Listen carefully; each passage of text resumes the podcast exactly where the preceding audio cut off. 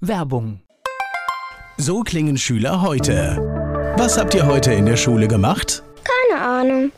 Und so klingt der Speedlearner. Was habt ihr heute in der Schule gemacht? Heute haben wir sehr viel über Afrika gelernt. Soll ich bei den ägyptischen Pharaonen anfangen und bei den Zulu-Kriegen aufhören? Oder interessiert es dich in Wirklichkeit gar nicht? Speedlearning. Für bessere Noten. Wie wir vom Hoffnungslerner zum Speedlearner werden. Jetzt überall im Buchhandel. Speedlearning. Antenne Mainz, mein heutiger Gast, ist weiblich Name. Nina Klinke, Alter, 37, Geburtsort, Mainz, Beruf, Politikerin. Hobbys? Reiten und Reisen, wenn man das wieder darf. Genau, ja, wenn man es wieder darf. Das ist gerade, glaube ich, der Zusatz. Gibt es sowas wie ein Lebensmotto? Ja, tatsächlich, das gibt's. Das ist ein Zitat von Bobby Kennedy. Jetzt klinge ich so ultra politikermäßig tatsächlich, aber das ist, wenn man auch nur eine Kleinigkeit für jemanden verbessern kann, hat man das Potenzial, die ganze Welt zu verbessern. Die Menschen, die mit Ihnen zusammenarbeiten, was meinen Sie, sagen die über Sie? Was macht Sie aus? Woran erkennt man Sie? Locker, lustig, aber kann auch von 0 auf 100 in einer halben Sekunde. Nina Klinkel ist hier zu Gast bei Antenne Mainz. Nina Klinkel gerade im Wahlkampf und hier zu Gast bei Antenne Mainz. Ein echtes Mainzer Mädchen, ja? Ja, genau. Geboren in der Hauptstadt, aufgewachsen im Landkreis. Okay, das heißt äh, Krankenhausgeburt nehme ich dann mal an, ne? Richtig, ja. Okay, und äh, wo kommen Sie genau her? Also ich bin aufgewachsen in Mommenheim und wohne jetzt in Niederolm. Ich bin so reuhessisch Mischgewächs. Mommenheim überlege ich. Mommenheim ist auch sehr stark gewachsen, war, glaube ich, dann in Ihrer Kindheit noch ein bisschen kleiner, ne? Ja, aber so als Kind kriegt man ja nicht mit, ob das jetzt 3000 oder, oder 2000 Einwohner sind. Also eine Kindheit auf dem rheinhessischen Land. Ja, genau. Mit Wein und alles, was man da so halt miterlebt, in den Weinbergen spielen und diese mit, Geschichten. Genau, mit Wein und mit Ponys. Also echt eine Kindheit wie auf Immenhof. Ich habe das bei meinen Kindern gesehen, wie schön das so ist, wenn man so in einem kleinen Dorf wohnt, wo alles ist. Das ist echt, sage ich mal so, bis zum vierten Schuljahr ist das echt total behütet, weil viele Menschen gucken auf die Kinder. Hat natürlich auch den Nachteil, viele kriegen Dinge mit, die man sonst Stimmt, nicht mitkriegen soll. Ich glaube, es war in Mommenheim, kann man auch so beschreiben. Ne? Ja, absolut. Also sehr behütet, sehr umsorgt, sehr beschützt auch. Und dann kam die fünfte Klasse und dann ging der weite Weg nach Mainz los und da ist man dann in der fünften gefühlt erwachsen geworden. Wobei das natürlich ja schön ist, weil ab diesem Alter wächst man ja auch so ein bisschen raus aus dem Dorf und findet dann die Stadt, glaube ich, auch ein bisschen cooler, oder? Absolut. Also es war super. Ich hatte ja das Beste dann aus beiden Welten. Ich hatte zu Hause Leute, die mit mir zur Schule gegangen sind, wo man eben noch bis spät abends auf der Gas sein konnte, weil Mommenheim halt. Und hatte aber auch die Möglichkeit, in Mainz irgendwie ein bisschen zu erkunden und selbstständig zu werden. Sehr schön. Waren Sie eine gute Schülerin? okay. Also so mittel. Also Dinge, die ich total gern gemacht habe, war ich gut, aber über mein Mathe-Abi möchte ich nicht reden. Äh, naja, gut, aber ich höre jetzt Mathe-Abi, das heißt, es ist ein Abschluss, ist alles gut, oder? Eben, finde ich auch. Und das sollte jetzt kein Lehrer hören, aber ich habe es echt nie wieder gebraucht. Das sage ich meinen Kindern auch immer wieder. Nein, es ist einfach so. Es geht darum, Dinge zu schaffen und letztendlich, wie es geschafft wurde, fragt irgendwann, wenn man sich im beruflichen Leben bewiesen hat, ja tatsächlich keiner mehr. Genau. Ja, also insofern ist das alles gut. Wussten Sie nach der Schule, wo das hingehen soll, was Sie machen? Nein, tatsächlich nicht. Also nach der Schule ging es mir so wie ganz vielen. Ich habe erstmal überlegt, was mache ich und dachte, Jura wäre eine super gute Idee, weil Richter und Anwalt wäre ja klasse. Und habe dann angefangen, im Saarland Jura zu studieren und habe eigentlich schon nach drei Wochen festgestellt, nee, lass das mal die anderen machen, das ist nichts für mich. Habe dann aber echt zwei Semester versucht, mich da auf Spur zu bringen, um dann zu sagen, nee, ich mache jetzt das, worauf ich Lust habe. Und ich hatte Lust auf Geschichte und Politikwissenschaften. Und dann bin ich nach Mainz gekommen und habe dann studiert, was ich wollte und war auch wieder zu Hause und man hatte wieder der, die das als Artikel und nicht nur das und ich habe mich, ach, das war einfach viel schöner dann wieder. Aber warum das Saarland? Die traurige Wahrheit ist, die hatten keinen NC auf Jura. okay, ja, aber es gibt für alles einen Grund, ja. Obwohl tatsächlich Saarbrücken sogar, abgesehen jetzt von der Sprache, glaube ich, sogar auch sogar eine Grundlebensqualität hat. Ja, die Uni lag im Wald. Das war selbst für mich ein bisschen ländlich. Und ich bin gependelt. Also tatsächlich waren wir zu dritt hier aus der Gegend und ich bin jeden Tag ins Saarland gefahren und das war einfach ein bisschen weit und ich habe nicht wirklich viel vom Saarland dann auch mitbekommen, das muss ich fairerweise sagen. Aber ich war schon kurz davor, heimatlichen Boden zu küssen, als ich nach Mainz konnte. Ja. Aber ist ja schon ein Zeichen, wenn man pendelt, oder? Ja. Also ich hatte vollen Einsatz, zumindest im Auto, ja. Ja, nee, ich glaube ja an solche Dinge. Wenn man dann auch noch ins Saarland pendelt, hat man ja auch irgendwie den Schritt gar nicht richtig gemacht, glaube ich. Okay, Geschichte in Mainz dann. Ja, genau. Und ganz normal studiert. Ja, ganz normal schon. Also ich meine, ich bin Arbeiterkind, das muss ich sagen, das war schon anders. Also das ist, ich bin da reingekommen und hatte jetzt keine Ahnung, wie funktioniert eigentlich, wie schreibe ich mich denn hier in Seminare ein. Da gab es so Initiativen wie Arbeiterkind oder sowas noch gar nicht. Und das war am Anfang, musste man sich durchwursteln. Und dann kam hinzu, dass ich gedacht habe, ich finde das irgendwie unfair. Also ich finde das unfair, dass es irgendwie für mich offenbar anders ist als für andere. Und so bin ich dann tatsächlich auch zur Sozialdemokratie gekommen und habe dann angefangen, mich politisch noch nebenher zu engagieren. Und irgendwann wurde das nebenher immer mehr und immer mehr und immer mehr. Und ja, war dann quasi Berufung. Okay, so passiert es manchmal im Leben. Wobei ich jetzt sage, das sollte ja das Normalste der Welt sein, dass jeder, der die Befähigung hat zu studieren, es auch macht. Absolut. Deshalb bin ich gegen diesen Quatsch von wegen, wir limitieren die Zahlen da. Wenn jemand sein Abitur hat und die Befähigung zum Studium damit erlangt hat und studieren möchte, dann soll er studieren gehen. Genau, und ich sag mal, man kann ja auch tatsächlich, selbst mit einem Studium kann man ja immer noch ganz andere Dinge machen. Also gerade in den Medienberufen, wir haben hier so viele Leute, die irgendwas studiert haben, was sie eigentlich gar nicht brauchen in dem Beruf. Also ich glaube, es ist einfach nicht zwingend notwendig, dass, dass man so denkt. Erstmal tatsächlich, wenn man es kann, sollte man es machen. Wenn man Und, da Lust drauf hat, genau. das würde ich jedem sagen, studieren das, worauf ihr Lust habt, weil alles andere wird, wird schwierig. Ich habe ja auch als Historikerin gearbeitet, aber tatsächlich, was ich im Studium gelernt habe, ist selbstständig sein und diszipliniert zu sein. Äh, so Dinge hat mir das Studium mitgegeben, so Soft Skills. Naja, ist ja erstmal, glaube ich, das Wichtigste, weil ja. wir lernen ja gerade in diesem Jahr, dass selbstständiges Arbeiten mittlerweile in alle Bereiche vordringt, weil in dem Moment, wo ich im Homeoffice sitze, hilft es mir nichts, wenn ich, wenn ich nicht ein bisschen Disziplin habe, dann werde ich es nicht schaffen, dann, ja. dann kriege ich Probleme. Also insofern, das sind Dinge, die, glaube ich, wir alle viel mehr lernen mussten in diesem Jahr als vorher. Ich spreche gleich weiter mit Nina Klinkel. Nina Klinkel, Wahlkreiskandidatin für die SPD, hier zu Gast bei Antenne Mainz. Die Sozialdemokratie, wie fing denn das an? Ah, das ist jetzt, das darf man glaube ich heute gar nicht mehr sagen, aber tatsächlich bin ich 2005 eingetreten wegen Gerhard Schröder. Und das könnte mich jetzt mein Parteibuch kosten, aber ich fand, das war total wichtig in dieser Zeit, wo das Misstrauensvotum gestellt wurde, die Vertrauensfrage gestellt wurde, jetzt auch Farbe zu bekennen. Also ich habe vorher schon SPD gewählt, weil wie Arbeiterkind und so geprägt sozial auch. Und dann habe ich gesagt, so, jetzt trete ich ein und dann bin ich zu meinem heimatlichen Ortsverein und habe gesagt, ich würde jetzt gerne mitmachen. Und die waren völlig perplex. Also hallo, hier bin ich. Genau, hallo, hier bin ich. Was machen wir jetzt? Wobei ich muss jetzt zur Ehrenrettung sagen, tatsächlich weiß man ja die geschichtliche Entwicklung vorher nicht. Das heißt, was mit Gerhard Schröder passiert ist, was mit den Harz-Reformen passiert, das können wir heute alles erst beurteilen. Und das heißt, Entscheidungen, die vielleicht damals richtig waren oder in die richtige Richtung gingen, dass sie Fehler haben, das logischerweise merkt man ja erst mit tun. Ja. Er war unglaublich charismatisch und wie gesagt, ich habe ja vorher schon diese Affinität zur Sozialdemokratie gehabt, weil egal wo du herkommst, zählt wohin du willst.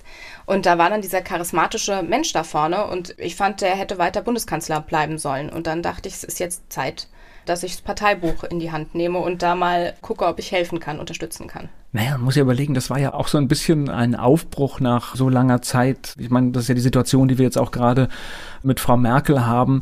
Das sind dann halt schon 16 Jahre ein Kanzler. Es ist eine verdammt lange Zeit und ich finde das sehr überlegenswert, dass wir diese Ämter auch tatsächlich beschränken. Ich glaube, es würde der Demokratie verdammt gut tun.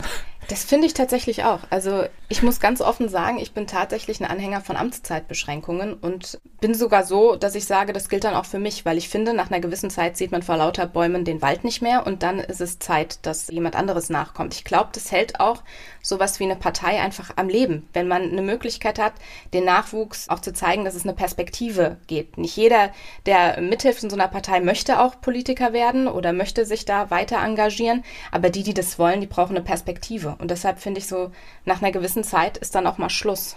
Ich glaube, wir würden jetzt, wenn ich es jetzt mal bei der Rolle der Kanzlerin oder des Kanzlers belasse, die dürften zwei Amtszeiten und ich glaube, in der zweiten Amtszeit würden wir ganz andere politische Entscheidungen, viel mutigere Entscheidungen sehen, weil es halt einfach nicht immer mit dem Blick, ah, vielleicht trete ich nochmal an, das wäre klar, passiert nicht und ich glaube, es würde anders gehen. Ich glaube auch. Also ich glaube, zwei Amtszeiten ist eine gute Zeit. Da kann man Projekte umsetzen, die man sich am Anfang vorgenommen hat, die ein bisschen komplexer sind, wo man dickere Bretter bohren muss, aber dann wüsste man auch, dass man progressiv bleiben muss. Gleich geht's weiter im Gespräch mit Nina Klinkel. Zur SPD hingezogen stand sie irgendwann beim SPD-Ortsverein Mommenheim und wollte dort mitmachen. Nina Klinkel ist hier zu Gast bei Antenne Mainz. Was hat dann der Ortsverein so gesagt, wenn Sie mit Ihrer Aktivität da kommen? Das ist ja oft auch so, so Ortsvereine, das sind ja auch so feste Gebilde, zum Teil funktionieren die schon seit 10, 20 Jahren und dann muss man sich halt seinen Platz dann da reinschaffen, ne? Also die wollten sich tatsächlich gerade auflösen. Die hatten, okay. die hatten intern so ein bisschen Probleme und also ich war mit Abstand auch die Jüngste und äh, Frauen gab es auch nicht so wirklich viele. Und ich war da Anfang 20. Und dann sagte ich, bin ich doch da, ihr könnt euch doch jetzt nicht auflösen. Wo soll ich denn dann hin? Und dann war das tatsächlich so, dass mir alle Freiheiten eingeräumt wurden. Also ich durfte echt ausprobieren, ich durfte neue Veranstaltungsformate testen. Am Anfang war es noch so, I made Hojimo, wir machen das schon immer so. Und dann aber ganz schnell, dass ich wirklich Freiheiten hatte und ich habe wirklich viel gelernt bei denen. Also ich habe wirklich Sachen gelernt aus dieser akademischen Blase raus, dann eben abends auf der Kerb in den Weinstand rein und gelernt, wie man Dinge umsetzt, wenn man es blöd findet, dass der Spielplatz so aussieht, wie er aussieht, äh, wie man das macht und menschlich auch unglaublich viel gelernt. Das war welcher Ortsverein? Der SPD-Ortsverein Mommenheim. okay, also steht aber heute, glaube ich, ganz gut da, ne? Ja. Also ich überlege jetzt gerade. Kommt das gar nicht mehr so. Nö, ich glaube, es ist zumindest mal, ist die SPD dort gut vertreten, ja, genau. Das heißt also von der Pike auf, würde genau. man so vom politischen Sprech sagen, ne? wirklich gelernt wieder, wie das funktioniert. Genau, ich habe im Ortsverein angefangen, 2009 war dann Gemeinderatswahl, bin ich in den Gemeinderat gekommen und wurde direkt Fraktionsvorsitzende und dachte so, ich habe keine Ahnung, wie man einen Antrag schreibt, aber man hat mir das echt zugetraut und das war groß. Also da gehört auch was dazu, dass man sich zurücknimmt und sagt, wir lassen Sie jetzt mal machen und ich kann zurückblickend nur sagen, ich habe unfassbar viel gelernt mit netten Menschen, die mich nie haben hängen lassen. Und ich finde das ein, ein, ganz gutes Beispiel und ich hoffe, dass das viel mehr Menschen zum Anlass nehmen, das auch mal zu probieren. Ich glaube, man kommt tatsächlich mit ein bisschen Engagement sehr schnell an so eine Stelle, dass man etwas tun kann und dann muss man mit dem Frust fertig werden, dass die Dinge, die man tun möchte, so furchtbar lange dauern. Ja, das stimmt. Aber das ist auch was ich den Leuten auch versuche zu vermitteln, ist zu sagen, es sind nicht die da oben. Also wenn ich das schaffen kann, kann das auch jemand anderes schaffen. Man kann echt, wenn man sich engagiert, was verändern. Und im Ort sieht man es dann auch. Das ist ja das Schöne. Ich sehe im Ort, ob der Spielplatz dann schöner wird oder ob ich jetzt Photovoltaik auf dem Rathaus habe oder sowas. Und das Feedback ist auch ziemlich ungeschönt, wenn man morgens beim Bäcker steht und dann gefragt wird, was man eigentlich gestern für einen Quatsch im Gemeinderat beschlossen hätte. Man lernt Politik von einer wirklich direkten Seite kennen und das macht auch Spaß. Naja, und es geht um viel Geld. Auch so ein Gemeindehaushalt, das sind immer schon ein paar Millionen. Das ja. ist schon, es geht um Geld und deswegen sollte auch jeder, der in so einem Ort wohnt, ein Auge drauf haben. Und wenn er irgendeine Fertigkeit hat, die er mit einbringen kann, dann ist das sehr lohnenswert. Muss ja nicht immer auch ein Mandat sein. Also das muss man auch sagen. Ja, also die Hilfe wird ja manchmal auch überall gebraucht. Genau. Ich spreche gleich weiter mit Nina Klinkel. Über den Start ihrer politischen Arbeit habe ich schon mit Nina Klinkel gesprochen. Sie ist hier zu Gast bei Antenne Mainz. So, das waren dann die Anfänge, das war klassische Gemeinderatsarbeit. Wie kam es dann zur nächsten Stufe? Mit dem Turnus der Wahlen. Also man kam dann irgendwann nicht mehr umher zu sehen, dass da jemand in Mommenheim ist, der das gerne macht. Und dann ging es in die Verbandsgemeinderatswahl und dann bin ich als Bürgermeisterin in Mommenheim angetreten. Die jüngste, die sie jemals hatten, die zweite Frau. Und dachte, gut, hier ist CDU-lastig, das wird wird nicht einfach, das wird äh, schwierig. Und dann sind wir bei den Wahlergebnissen, haben wir ein Plus von, ich, wenn ich mich richtig erinnere, über 19 Prozent als Plus hinzugewonnen. Und das war natürlich ein unglaublicher Boost. Also auch für das eigene Ego, aber auch für die, wir haben gefeiert, als hätten wir gewonnen. Also weil wir einfach aus so einem Tal kamen. Und dann ging es weiter. Dann war, kam man Richtung Landtagswahl und da war im Nachbarwahlkreis, da kommt mein Papa her, also es war ja nur das Nachbarort. Mhm. Also ich kam aus Mommenheim, es war so Grenzort und Haxheim war dann schon der Nachbarwahlkreis und dann habe ich dann mal zaghaft die Hand gehoben und dann hat noch jemand anderes die Hand gehoben und dann ging man in den internen Wettbewerb halt rein. Habe ich auch viel gelernt. auch nicht immer schön ist. Ja klar, es ist natürlich, sind Rivalinnen, Rivalen, die natürlich alle ans Ziel kommen wollen. Und manchmal, glaube ich, geht es den Parteien dann halt auch unschön zu, ja. Ja, ist wie in jedem Verein, würde ich tatsächlich sagen. Aber auch da ich habe echt da auch gemerkt, und das mache ich heute auch noch, meine Stärke sind meine Ortsvereine. Also ich mache Basispolitik, weil die sagen mir ziemlich ungeschönt und ohne Filter, was gut läuft und was schlecht läuft. Und das sind auch die, das darf man nicht vergessen, wenn es normale Zeiten wären, Infostände wären, die, die den Frust, der vielleicht auch auf Politik generell da ist, ob das Bundesebene oder kommunale Ebene ist, ist kommt, völlig egal. Kommt immer ganz unten an. Kommt immer ganz unten an. Und die haben den direkten Draht und die können mir, weil die so nah dran sind, ein Bild geben. Und das sind die, das darf man auch nicht vergessen, das sind die, die abends nach ihrem Job meine Plakate aufhängen und meine Flyer mit austragen. Und daher sind das meine ersten Ansprechpartner bei allem. Ich glaube auch die hohe Kunst ist jetzt, wo wir gerade so bei diesen internen Geschichten, wenn man sich um ein Amt bewirbt, ich glaube, dass man dann sagt, man ist natürlich in dieser Rolle, wir haben einen Konkurrenzkampf, ich nenne es jetzt mal so, aber dann danach muss man halt wieder, wenn er entschieden ist, auch wieder irgendeine Basis dazu finden. Und ich glaube, das ist immer oft das Problem, was nicht so richtig funktioniert im Leben. Aber ich glaube, dass die SPD nicht alleine. Ja, das glaube ich auch. Also, also es, ich meine, da geht es um, um Ämter und das ist jetzt auch was Besonderes. Landtagsabgeordnete ist ja was Besonderes. Und das war nicht immer schön und es war auch nicht immer fair. Das ist es aber, glaube ich, dann in keiner Partei, wenn es da ums Eingemachte geht. Ja, es geht natürlich auch um Macht, aber natürlich, wer etwas verändern will, muss natürlich auch einen gewissen Machtwillen haben, sonst kann er nicht verändern. Also das ist eine ganz einfache Regelung. Das heißt aber, Sie haben sich durchgesetzt? Ja. Gleich geht's weiter im Gespräch mit Nina Klinkel. Sie hat viele Wahlkämpfe durchgeführt. 2021 dürfte der merkwürdigste sein. Nina Klinkel ist hier zu Gast bei Antenne Mainz. Wie ist denn das, wenn man äh, dann durch seinen Ort geht und hat überall sein Gesicht auf dem Plakat das erste Mal so richtig? Also ich, ich, sag mal, für ein Gemeinderatsmandat ist es ja wahrscheinlich noch überschaubar. Da ist man ja wahrscheinlich meistens im Gruppenbild. Aber Bürgermeister ist, Bürgermeisterin bedeutet, man ist alleine auf der großen Fläche des Plakates. Das war tatsächlich krass. Heute bekomme ich das gar nicht mehr mit. Heute fahre ich eher durchs Ort und gucke, ah, okay, da hängt ein Plakat von der Konkurrenz. Wo könnte da meins noch hin? Warum hänge ich da nicht? Und nehme das gar nicht wahr, dass ich das bin auf diesem Plakat. Aber damals, das war schon was anderes.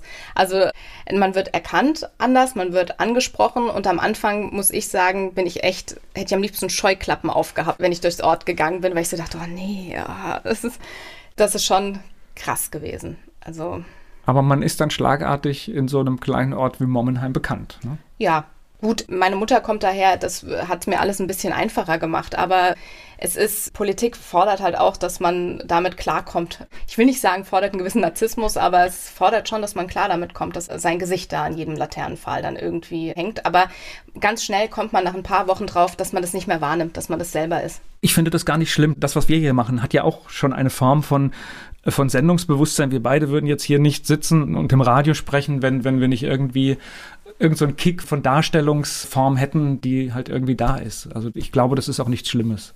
Also solange das nicht krankhaft ist, ist das alles, halte ich das alles für in Ordnung. Okay, das heißt, dann kam aber die nächste Stufe, Landtagswahlkampf. Gab es einen aussichtsreichen Listenplatz oder wie hat das funktioniert? Also man hat damals tatsächlich gesagt, der ist total aussichtsreich. Am Ende war ich aber die Letzte, die über die Liste eingezogen ist. Ich hatte ja von der CDU eine starke Konkurrentin, die jetzige Landrätin. Und es haben 100, ich glaube 136 Stimmen zum Direktmandat gefehlt. Und der Wahlkampf, das war, dadurch, dass ich eine junge Kandidatin war, habe ich mir halt rausgenommen, Dinge alles anders zu machen. Und ich hatte ein sehr junges Team. Und wir waren auch geprägt von der Naivität, die ich heute nicht mehr habe. Also wir haben einfach gemacht. Also wir hatten viel Anfängerglück, viel Zusammenhalt, viel gemeinsames Laufen morgens um sechs am Bahnhof verteilt, nachts um zwei vorher irgendwie noch bei irgendwelchen Firmen Spätschichtsachen verteilt. Wir haben gemeinsam, ich hatte so Taschenwärmer, Fußballfans verteilt, sind dann zusammen ins Stadion, sind dann auch mal ins Pub einen trinken gegangen zusammen. Also das war sehr spaßig, sehr anstrengend, aber hat, hat ein tolles Team. Viel Anfängerglück auch gehört auch dazu. Aber ich finde jetzt ehrlich gesagt auch immer, wenn man, wenn man naiv an Dinge rangeht, weil man es einfach nicht anders weiß, weil man es gerade so macht beim ersten Mal. Ich finde es immer ganz gut. Das hat, glaube ich, mehr Charme manchmal, als wenn man so routiniert dran geht. Ich fühlte mich sehr frei. Ich habe damals auch nicht eine Umfrage mir angeguckt, weil ich habe mein Ding gemacht und das ist heute natürlich alles anders. Fünf Jahre später fühle ich mich 150 Jahre älter. Da Man lernt dazu. Also das ja. ist alles, gut. Aber ich finde das Ergebnis, also ich meine, jetzt ist ja die Dorothea Schäfer ja auch ziemlich, ziemlich stark, war vorher schon stark. Wenn der Abstand tatsächlich so knapp ist, dann ist das doch ein respektables Ergebnis. Absolut, wir waren stolz wie, wie Bolle. Also diese Zahl hing auch eine ganze Weile über meinem Schreibtisch, weil das war die Zielmarke, die es dann zu erreichen gab. Und klar haben wir uns riesig gefreut und dass es dann geklappt hat, habe ich dann spät am Abend des Wahlabends erst erfahren, als dann so klar war, wie die Liste sich rütteln würde, wer von hinten noch Mandate geholt hat. Und das war dann einfach wirklich Glück, die letzte gewesen zu sein. Gleich geht's weiter im Gespräch mit Nina Klinkel.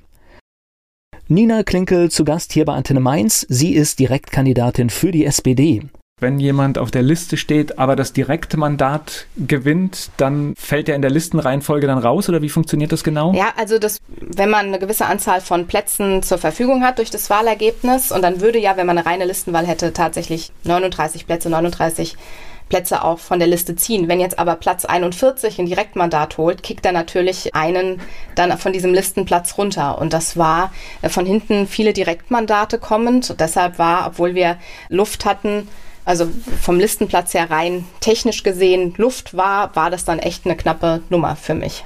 An so einem Wahlabend zittert man aber dann wirklich, ne? Absolut, absolut. Also auch wenn ich jetzt lügen würde, würde ich sagen, hätte ich noch eine dolle Erinnerung daran. Wir hatten am Abend vorher noch eine Veranstaltung, die eigentlich, da waren interne Leute da und das war ein sehr feuchtfröhlicher Abend, so dass es mir am nächsten Tag nicht so gut ging. Und ich kann mich daran erinnern, dass wir die Wahlergebnisse gesehen haben und dass es mir nicht, nicht gut ging, dass ich klar auch Angst hatte, weil man hat dann realisiert, okay, du hast jetzt alles auf eine Karte gesetzt. Wenn das jetzt schief geht, geht's auch weiter, aber du musst dich neu sammeln und neu orientieren.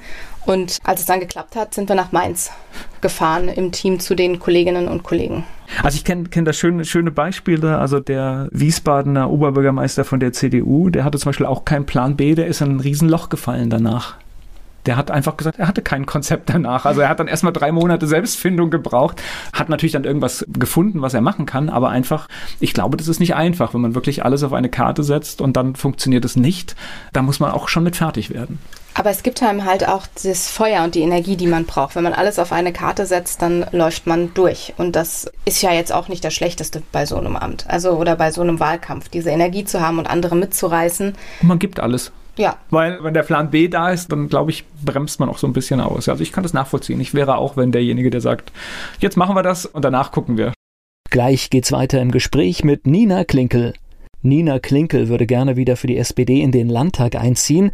Wie das beim ersten Mal war, darüber spreche ich gerade mit ihr. Sie ist hier zu Gast bei Antenne Mainz. Wie war das dann in den Landtag einzuziehen? Das heißt, dann gibt es ein Büro, dann kommen Mitarbeiter. Das ist ja alles. Ja, das war bei mir erstmal krass, weil ähm, also vier Wochen nach der Landtagswahl hat jemand mein Auto angezündet und es war Brandstiftung und man weiß nicht, wer das war. Das heißt, ich habe erstmal ziemlich schnell einen Dämpfer bekommen und fand das dann nicht mehr so cool, so ein öffentliches Amt zu haben, wenn der Staatsschutz bei einem anruft und irgendwie äh, fragt, wie es einem geht, dann findet man dieses Amt nicht mehr so verlockend, wie man das vorher fand. Und wenn man dann lesen muss, in der Presse darüber lesen muss, und das war vor meinem Elternhaus, das heißt, das war, ging nicht nur um mich, es ging um meine ganze Familie. Und da war so ein Punkt, wo ich echt gesagt habe, okay, ist nicht alles Gold, was glänzt. Und habe dann für mich auch erstmal zwei Wochen gebraucht, weil ich die Decke über den Kopf gezogen hm. habe, wo ich nicht, wollte auch nicht mit der Presse reden, habe gesagt, ich, ich bin kein Opfer, ich will man das jetzt weiter. Aber das war schon echt traumatisch. So rückblickend würde ich es als traumatisch bezeichnen. Es ist jetzt zwar in Anführungszeichen nur ein Auto, aber ich glaube, die Stelle an so etwas, wo das jetzt passiert ist, ich glaube, das ist eigentlich eher so das Dramatische, wenn es wirklich so vor dem privaten Bereich passiert. Ja. Ja, das ist dann, glaube ich, etwas, wo man sich Gedanken macht, ja. Hat man irgendwie erfahren, was das war oder? Nein, also man weiß, der Kriminaltechnische Dienst konnte feststellen, dass es Brandstiftung ist aber dann musste ich damit leben, dass man nicht rausgefunden hat, wer es ist. Also ich habe auch keine Bekennerschreiben bekommen oder ich hatte auch im Wahlkampf jetzt keine politisch motivierten Begegnungen, die das irgendwie als Rückschluss erlaubt hätten. Ich weiß es einfach nicht.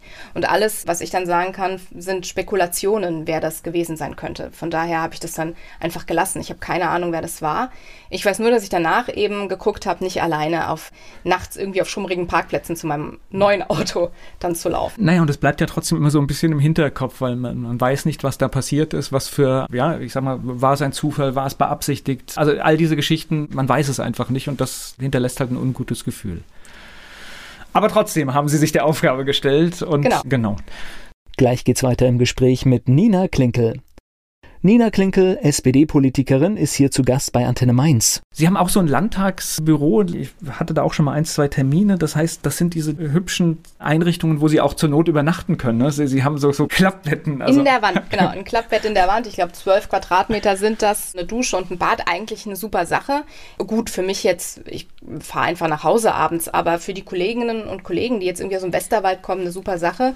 Die müssen jetzt nicht wie in Hessen beispielsweise in Pensionen oder Hotels, sondern die haben ihr Zuhause auch in Mainz und können da ihr ganzes Zeug liegen lassen. Das ist schon ein bisschen Käseglocke, das muss man auch sagen. Aber ich glaube, da war Rheinland-Pfalz so, so pragmatisch, einfach auch zu sagen, was weiß ich, bevor wir jetzt hier anfangen, irgendwelche Kosten immer abrechnen zu müssen. Die Lösung ist einfach da.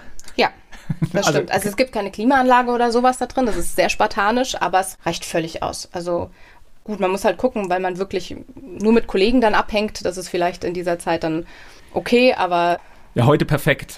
Ja, heute Wir sollen ja nicht so ja, viele treffen. Eine sichere Kohorte. Ja. Heute ist es dann ganz perfekt. So, das heißt, wenn man im Landtag angekommen ist als Abgeordnete, auch da lernt man wahrscheinlich wieder, wie die Verfahren funktionieren. Also da hilft ein bisschen die Erfahrung aus dem Gemeinderat, aber natürlich sind die Prozesse auch wieder, auch wieder neu. Ne? Es ist völlig anders. Also ich habe dann ja auch ein Wahlkreisbüro eingerichtet und ich weiß noch, dass meine beste Freundin und ich am Abend vorher noch Ikea-Möbel zusammengeschraubt haben, um dann dann das Wahlkreisbüro, auch spartanische Einrichtung, zwei Schreibtische, irgendwie drei Stühle, aber wir waren so stolz, dass wir dieses Büro hatten, um Ansprechpartner auch für die Leute zu sein. Und überhaupt, wie plötzlich war ich Chefin von Mitarbeitern. Das war ich ja vorher nicht. Das war auch eine Herausforderung. Also, und dann kommt man in dieses Becken des Landtages hinein und dann fängt man an, Aufgaben zu übernehmen und in Ausschüsse zu gehen. Und das ist am Anfang schon überwältigend. Und man braucht auch, das gehört zur Ehrlichkeit dazu, man braucht auch seine Zeit, bis man sich da reingefunden hat und jetzt weiß, okay, ich habe jetzt so langsam verstanden, wie es geht und so kriege ich meine Themen durch. Das dauert schon so ein Jahr. Gleich geht's weiter im Gespräch mit Nina Klinkel. Mit Nina Klinkel habe ich über ihre politische Karriere gesprochen und vieles mehr. Sie ist hier zu Gast bei Antenne Mainz. Was sind denn Ihre Themen? Also ich habe ein Herzensthema, was ich gerne mache. Das ist alles, was irgendwie mit innerer Sicherheit zu tun hat, weil ich echt finde, da kann die SPD noch mehr, als sie, als sie schon macht, also auf Bundesebene jetzt. Und deshalb mache ich so im Wahlkreis viel Blaulichtfamilie, weil die leisten einen Hammerjob. Also die, in ihrer Freizeit das Leben für andere zu riskieren, das ist nicht in Worte zu fassen und die Dankbarkeit dafür kann man nicht ausdrücken. In Mainz bin ich zuständig für Tourismuspolitik. Ich mache Landwirtschaftspolitik und dazu gehört auch Umweltpolitik und seit einem halben Jahr etwa auch Wissenschaftspolitik, wo ich für den Bereich Gedenken zuständig bin. So als Historikerin bin ich dann diejenige, die zu den besonderen Daten, Tag der deutschen Einheit, Mauerfall etc. die Reden hält.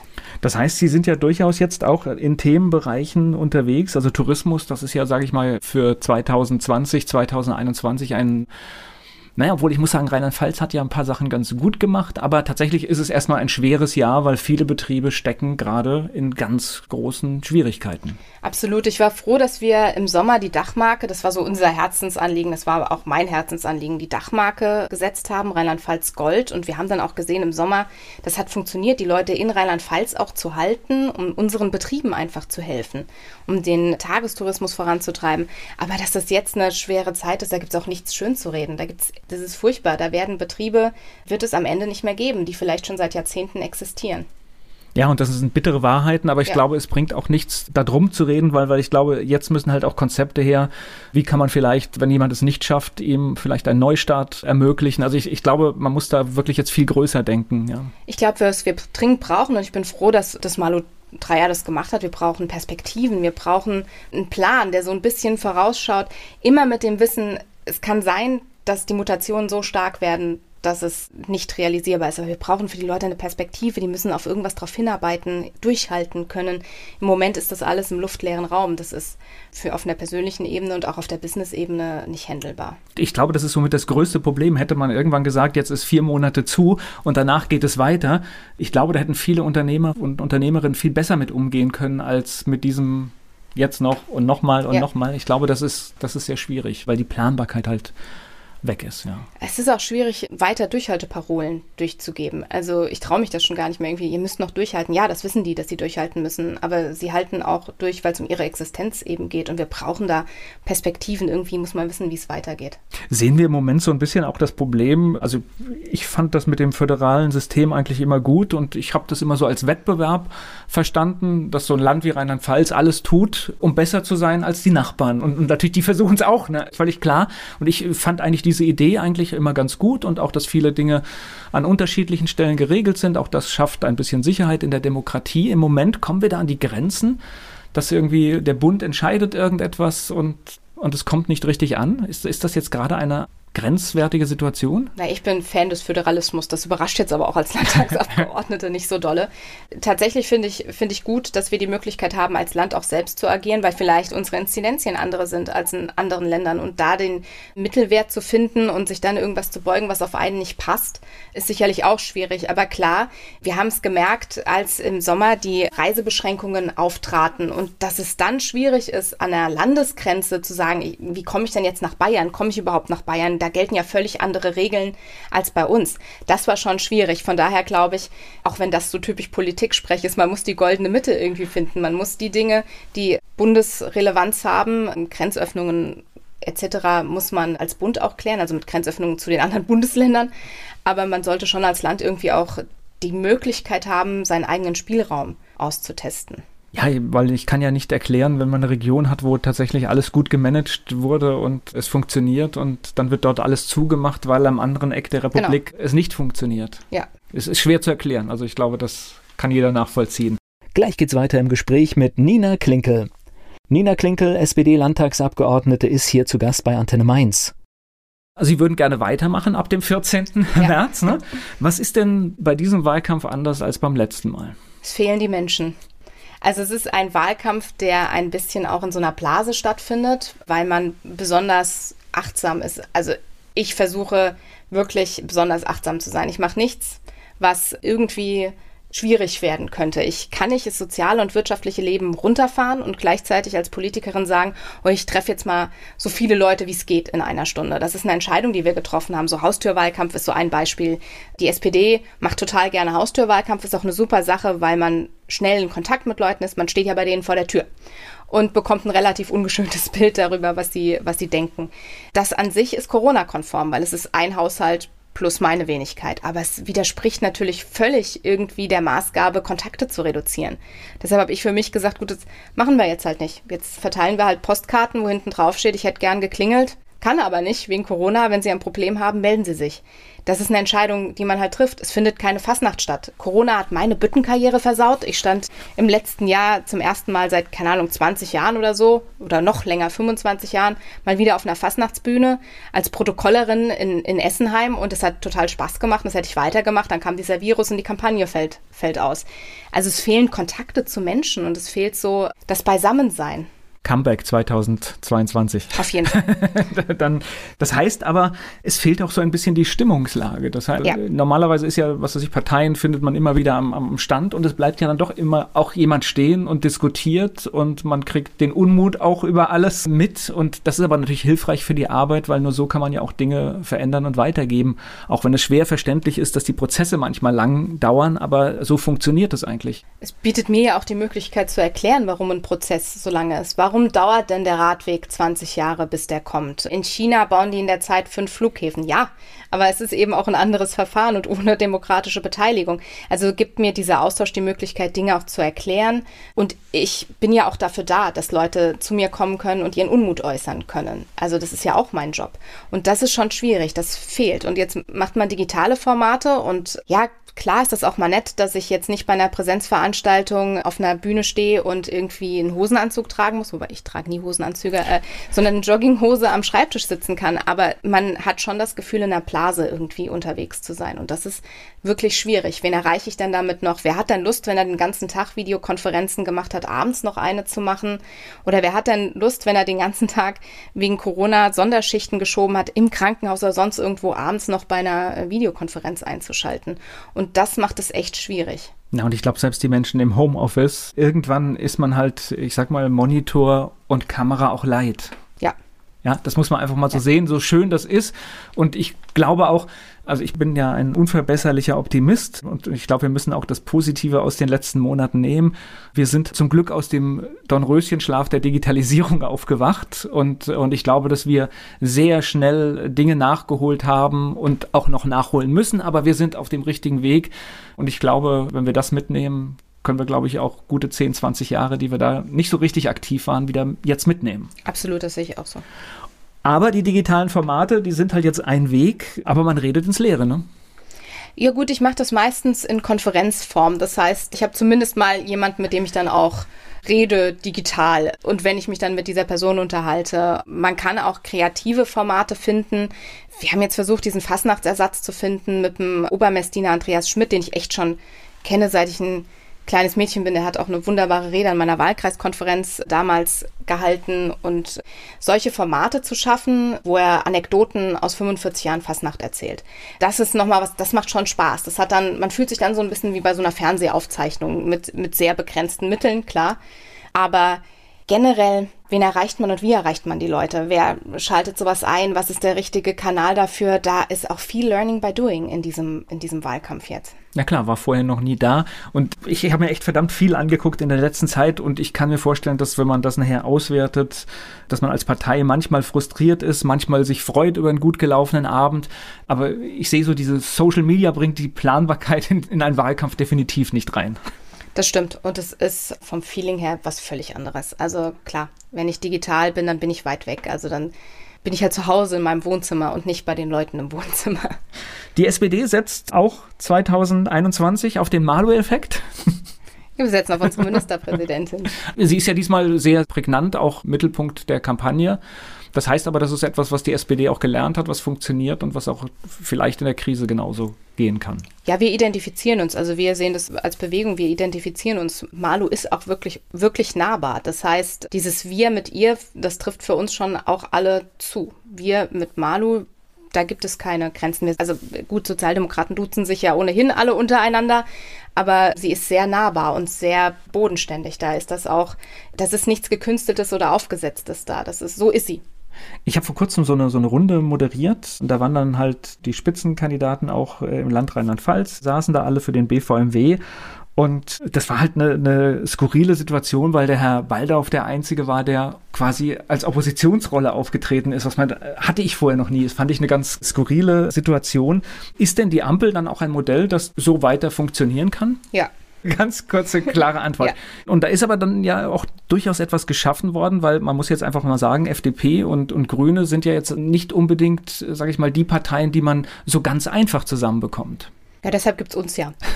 Also es funktioniert in der Zusammenarbeit. Ich kann jetzt ja berichten, wie es so praktisch tatsächlich läuft, wenn man zusammen in Ausschüssen sitzt. Sehr pragmatisch und sehr orientiert auf die Sache. Also da spielt wenig eine Rolle, ob ich vielleicht eine andere grundsätzliche Auffassung habe. Man versucht, Kompromisse zu finden und nicht in diesem Sinn, wie Kompromisse jetzt mittlerweile gesehen werden, so als fauler Kompromiss, sondern Kompromisse im besten Sinn. Jeder versucht, was beizutragen und einen guten Weg zu finden. Und so kann das auch funktionieren. So muss Politik ja funktionieren. Wir haben ja nicht wirklich andere Möglichkeiten. Wir wollen ja alle nach vorne. Müssen dann drei Partner vielleicht auch länger diskutieren als nur zwei? Ja, aber das ist in jedem Verein ja auch so. Nein, hätte, hätte, hätte ja sein können, dass da irgendwie in, in der Zusammenarbeit dann was völlig anderes ist, weil wenn unterschiedliche Positionen, aber auf der anderen Seite ja, es muss halt einer nachgeben und man muss eine Lösung finden. Gleich geht's weiter im Gespräch mit Nina Klinkel. Werbung. So klingen Schüler heute. Was habt ihr heute in der Schule gemacht? Keine Ahnung.